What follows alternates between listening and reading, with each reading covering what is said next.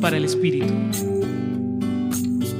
Para Jesús es fundamental aunar esfuerzos y concentrar fuerzas cuando de hacer el bien se trata.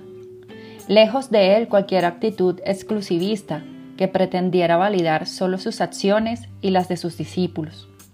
Los cristianos somos llamados por Jesús a sanar corazones, a consolar, a cuidar de los otros, a visibilizar y erradicar las estructuras injustas en la medida de nuestras posibilidades. En fin, a vivir amando como Él lo hacía.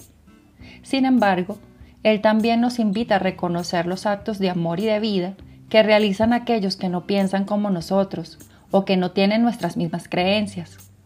Hoy, en el Evangelio, Jesús cuestiona a sus discípulos por sentir molestia al ver que otros, que no pertenecían a su grupo, echaban demonios en su nombre.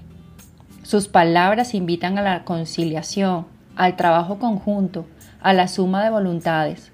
El que no está contra nosotros está a nuestro favor. Las necesidades de nuestro mundo claman por este trabajo sinérgico, por la cooperación, por la búsqueda de lo que nos une y no de lo que nos diferencia o nos separa.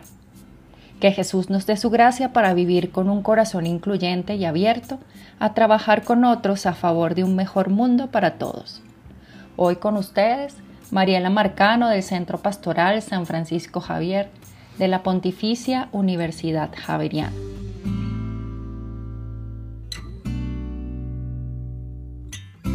Escucha los bálsamos cada día entrando a la página web del Centro Pastoral y a javerianestereo.com.